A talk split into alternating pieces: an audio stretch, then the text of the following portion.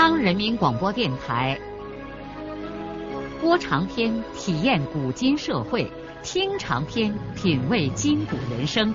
让我们的故事传到千家万户，让每一位听众走进我们长篇联播的新天地。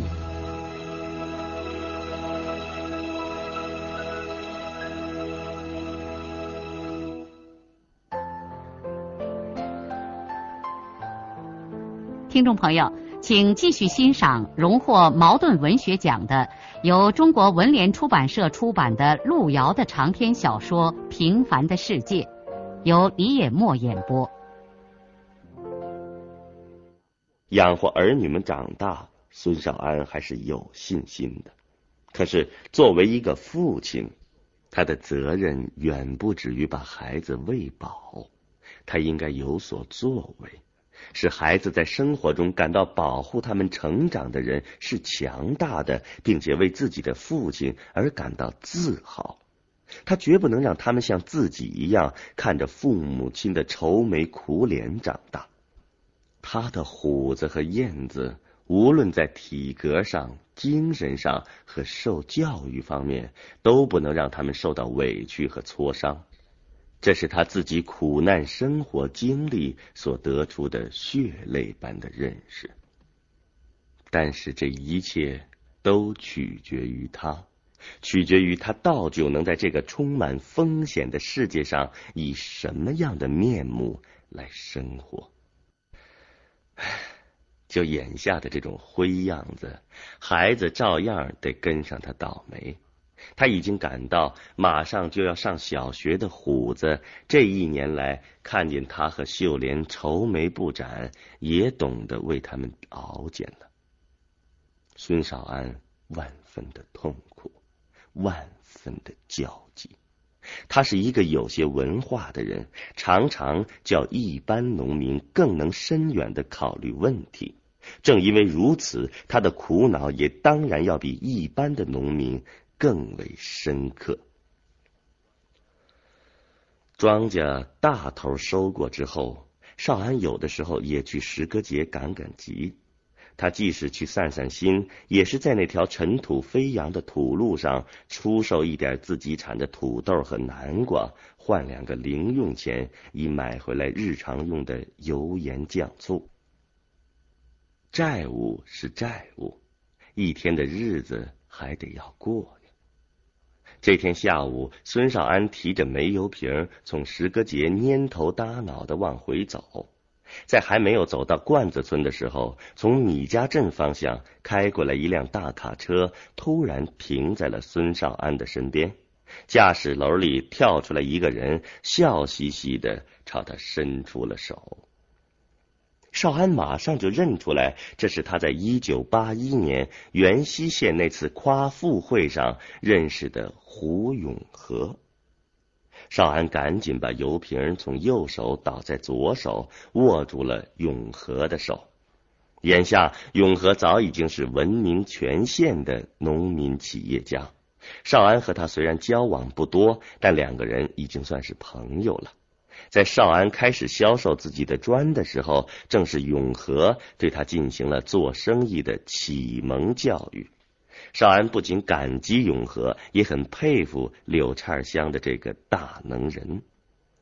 永和笑着问少安：“嘿嘿，我路过你们村，发现你的砖厂不冒烟了，咋？你又搞什么大生意去了？”还搞什么大生意呢？就那个小砖厂，也已经倒了。咋？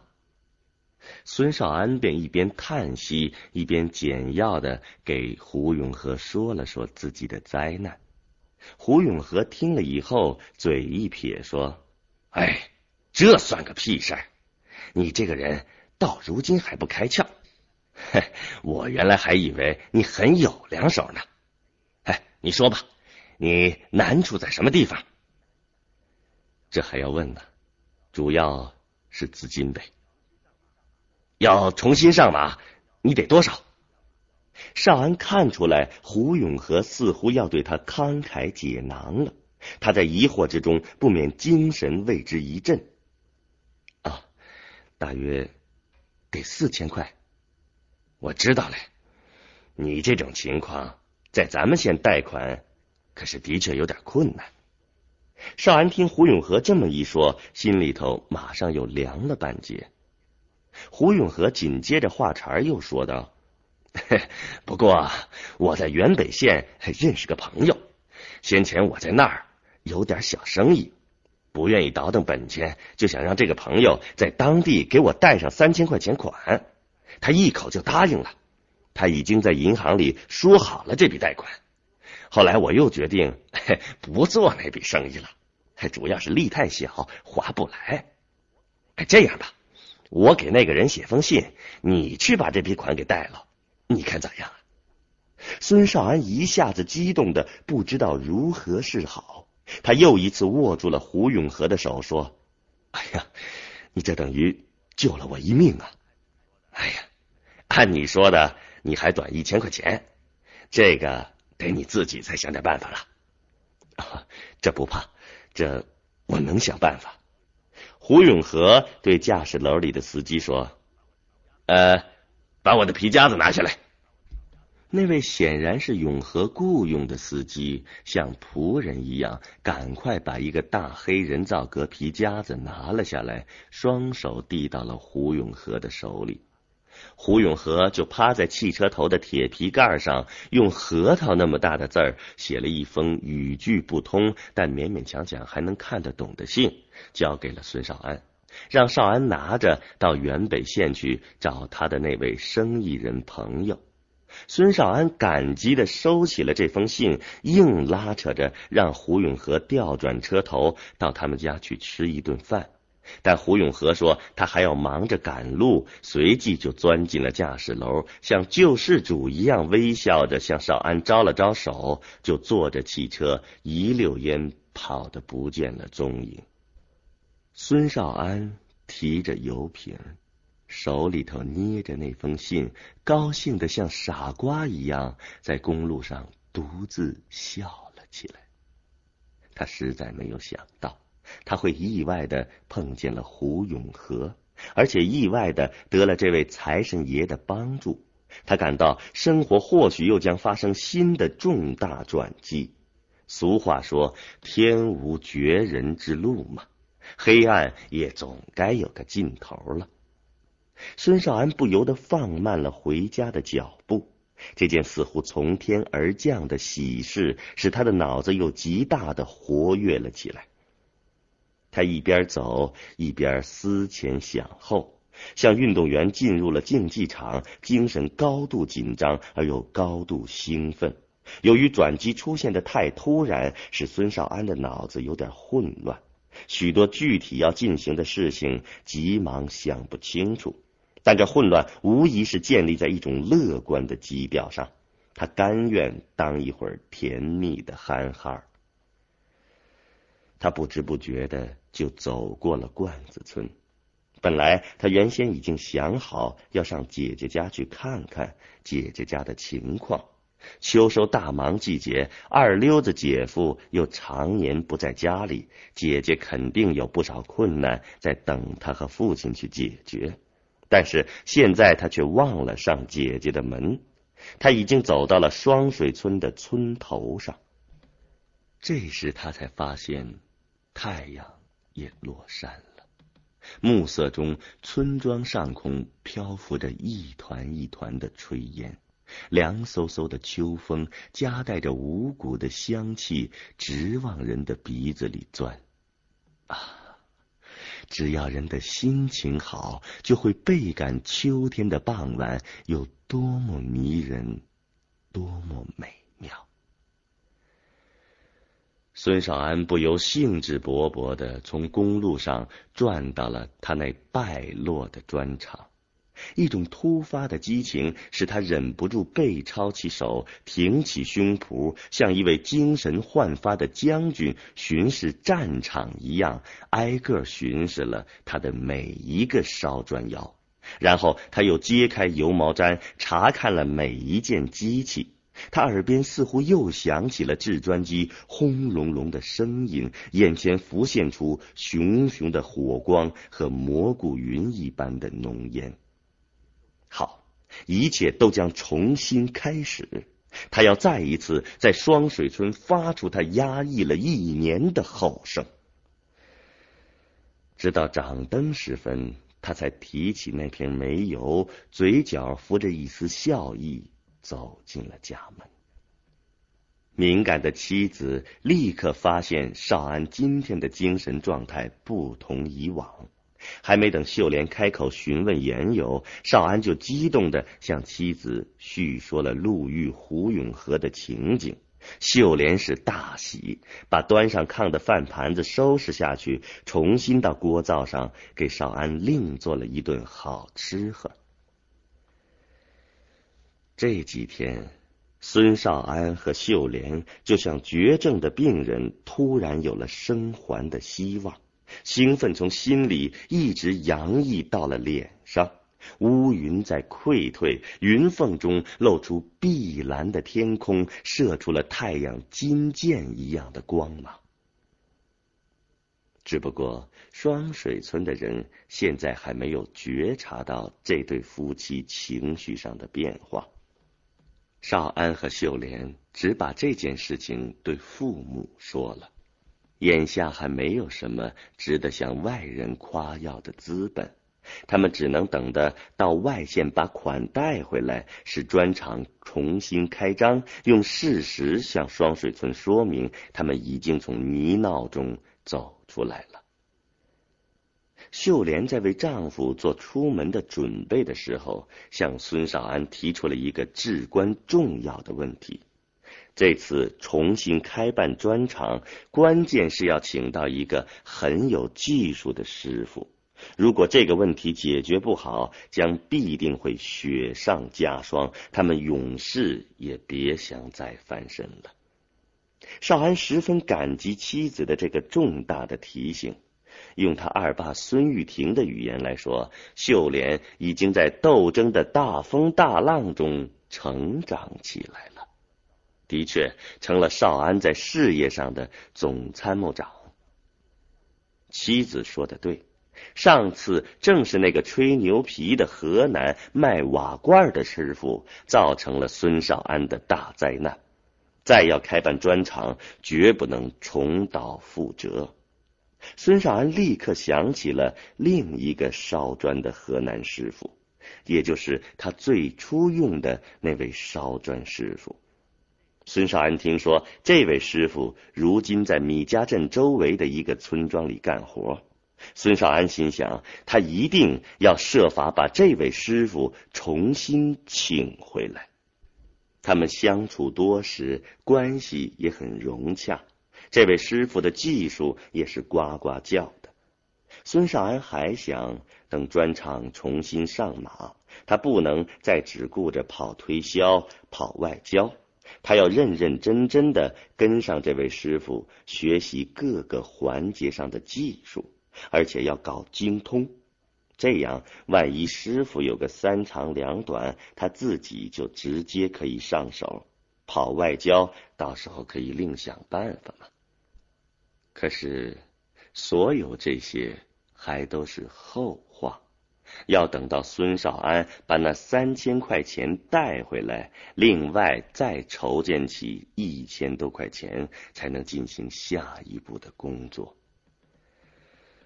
几天以后，孙少安就一身农民企业家的装扮，从家里起身到原北县办那三千块钱贷款去了。因为这是去外地办事，要显出一点气派来。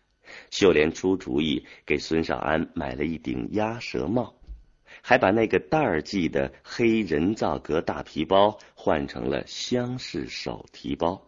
另外，皱皱巴巴的西装口袋上还别上了一支钢笔，笔帽在胸前银光闪闪。这副模样看起来完全像一个十分红火的企业家了。孙少安就这样兴致勃勃的走了外县。就在孙少安兴致勃勃的到外县去贷款的时候，孙玉厚老汉却心神不宁的走出走进，一副惶惶不可终日的样子。老汉正焦急的等待着同城二小子的一封信。少安两口子并不知道。他们的父母亲也在为他们的砖厂重新上马而处于无比的焦灼之中。说实话，当孙玉厚老汉听说儿子的砖厂又有了指望，一颗心也在胸膛里激动的乱跳的。儿子的砖厂倒塌到现在一年的时光中，玉厚老汉的头发全都急白了。归根结底。儿子的灾难，也就是他的灾难。虽然他们已经分了家，可他们永远是一家人呢。当年孙玉厚坚持分家，还不是为了让亲爱的儿子过好光景吗？儿子决定扩大砖厂，弄了村里的一群人来干活，还搞了那个铺铺排排的点火仪式。老汉当时害怕的浑身都直发抖。老汉心里头莫名其妙的产生了一种恐惧，结果他在冥冥中的恐惧眼看着变成了事实，灾祸劈头盖脑的就压下来。砖厂垮台以后，儿子和媳妇就像嫩南瓜断了根蔓，老汉儿的精神也完全垮了。老汉儿早年间就没能给儿子帮上什么大忙，甚至连累了孩子半辈子。现在孩子有了这么大的灾事，老汉儿也只有干着急，而给他们凑不上一点劲。在孙玉厚的一生中，没有哪一年比这一年更难熬了，没有。无论是当年给玉婷娶媳妇儿，还是那年女婿被劳教，比起儿子的这场灾难来说，那都是些屁事。这一年里，老汉常常愁得整夜合不住眼。少安他妈也是一样，一说起这惆怅，就忍不住要落泪。老两口只能相对无言，长吁短叹。老汉不知道在心里头祈祷过多少次，让万能的老天爷发发慈悲，把他的儿子从灾难中解救出来。他甚至怀疑，是不是因为少安虚岁二十四本命年没有系辟邪的红裤腰带，才引起了这场灾祸呢？完全可能呢。儿子说这是迷信，没当一回事儿。可结果。唉现在，当儿子告诉老汉说能在外县贷三千块钱的款之后，孙玉厚老汉立刻感到儿子本命年没有系红裤腰带所遭受的命运的报复可能要结束了。是啊，已经一年了，那惩罚也该有个完结了。不用说，孙玉厚立刻高兴起来。他的高兴倒不全是因为那三千块钱，而是基于他判断有关红裤腰带事件引起的命运之罚已经结束。老汉年纪越大，越相信有一种看不见的力量在掌握着尘世间每一个人的命运，甚至掌握着大自然的命运。比如，为什么土地说动就冻住了？而说消开就消开了呢？不管怎么说，只要儿子能够翻过身来，这就能叫老汉心花怒放，连走路的时候两条腿也突然觉得有了劲儿。老汉首先想到的是，儿子就算是带回那三千块钱来，也还缺一千块钱。但是老汉心里不怕，因为这一千块钱他手头上就有。自从二小子当了煤矿工人，几乎月月给老汉寄钱，除过买化肥和其他零七八碎的东西，老汉现在还积攒了一千块钱。当然，少平不止一次的在信上叮咛，这个钱是让老汉攒下孤新窑的。他也准备按照少平说的去办。原来打算今年冬天就打石头，明年动工，在现在住的那孔土窑旁边再箍两孔石窑洞，捎带着再给这孔旧窑洞接个石口，这样一线三孔窑就是一院蛮不错的地方了。但是现在老汉决定要把这一千块钱先给大儿子垫上。让他把砖厂重新弄起来再说。老汉知道，少安在其他地方再筹措一千块钱也不是件容易事儿。娃娃屁股后面已经欠了一堆的账债，谁还在敢给娃娃借钱呢？在这样决定了之后，老汉就和少安他妈商量了这件事。少安他妈还有什么可说的呢？一口就答应了。但是问题在于，老汉还得征得少平的同意，因为这钱实际上不是他们的，是二小子的。虽说老汉相信少平肯定会同意把这个钱给他哥先垫着用，可是总得要人家娃娃亲口吐一句话。儿子已经大了，做老人的就应该尊重他们。这两年，老汉和老伴儿对孩子的称呼也变了，再也不叫安安、平平或是香香这些昵称，当面的时候改叫他们为虎子老子、虎子他二爸和虎子他二姑这些对大人的尊称了。在少安和秀莲说了能在外县贷款的第二天，老汉儿就和老伴儿说好了给儿子这一千块钱。接着，他马上给少平写了封信，以便征得少平的同意，把钱先转交给他哥使用。可是，孙玉厚老汉没有像往常那样让他弟弟孙玉婷写这封信。老汉狡猾的想：少安还欠贺凤英五十来块钱呢。要是玉婷知道了少安手头里有了钱，说不定会捉弄着让贺凤英向少安讨债去了。这两个没良心的东西，看不见我娃的一点死活来。兄弟和儿子相比，他当然更亲自己的儿子了。就这样，老汉经过了一番盘算之后，便趟过东拉河，在二队原来的饲养院找到了小学教师金城。原来学校的窑洞因为田福堂那年打坝被震坏了，因此搬到了这个当年喂驴拴马的地方。老汉口授内容，让金城给少平写了那封信。老汉当时心里想：金城父子有的是钱，不会因为老汉有了一千块钱就大惊小怪，传播的满村刮风下雨。再说，人家父子都是正向人家，不会干这种事儿的。现在，孙玉厚老汉正神不守舍的等待着少平的回信，同时他也担心少安能不能在外县带回那三千块钱来。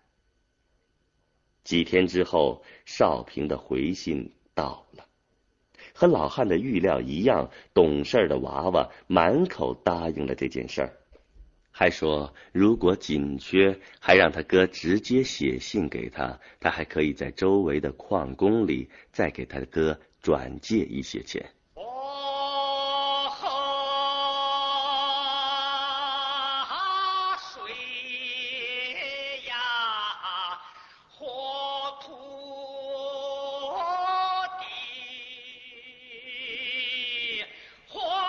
的长篇小说《平凡的世界》今天就播送到这里。